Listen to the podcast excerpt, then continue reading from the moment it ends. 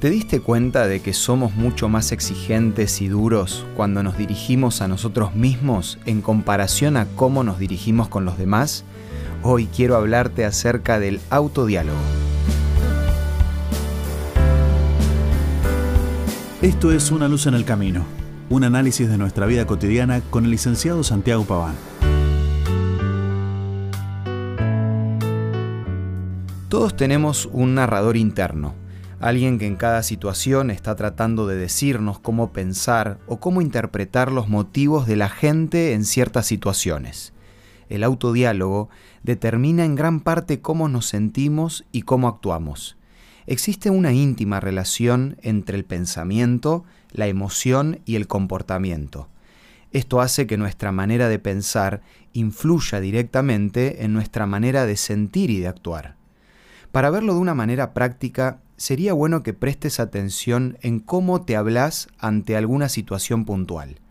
Puede ser un examen de la facultad, una exposición en el trabajo, una charla con alguien, una reunión familiar, no lo sé, pensá en cualquier situación. Puede ser que te digas a vos mismo, no voy a poder, mis ideas no sirven para nada, a nadie le interesa lo que tengo para decir. No hay manera que este tipo de frases no afecten tu seguridad y tu confianza y como resultado, esto también va a afectar tu manera de actuar. Es muy probable que la próxima vez prefieras no intervenir por miedo a equivocarte o a quedar en ridículo. También es verdad que tener este tipo de autodiálogo puede tener un origen en la baja autoestima o en la falta de experiencia.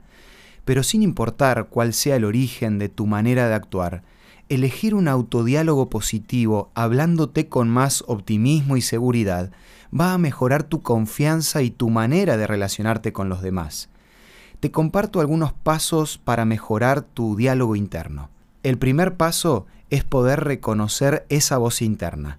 Este ejercicio te va a ayudar a tener el control para decidir qué tipo de diálogo interno querés tener. En segundo lugar, proponete cada día pensar en palabras optimistas, alegres, constructivas y motivadoras y trata de repetirlas a lo largo del día para que estas palabras tomen protagonismo y pasen a formar parte de tu manera cotidiana de pensar. Por último, recordá que Dios puede ser el nuevo narrador de tu historia.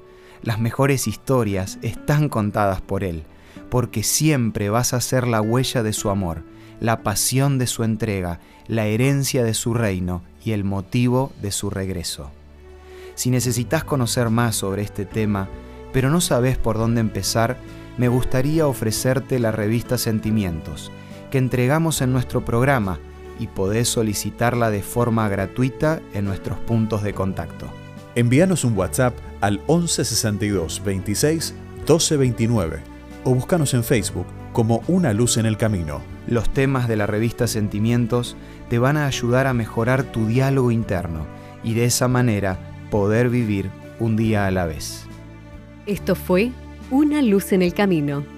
Te esperamos mañana para un nuevo encuentro, cuando volveremos a decir, permitamos que a lo largo de las horas de cada día Dios sea una luz en nuestro camino.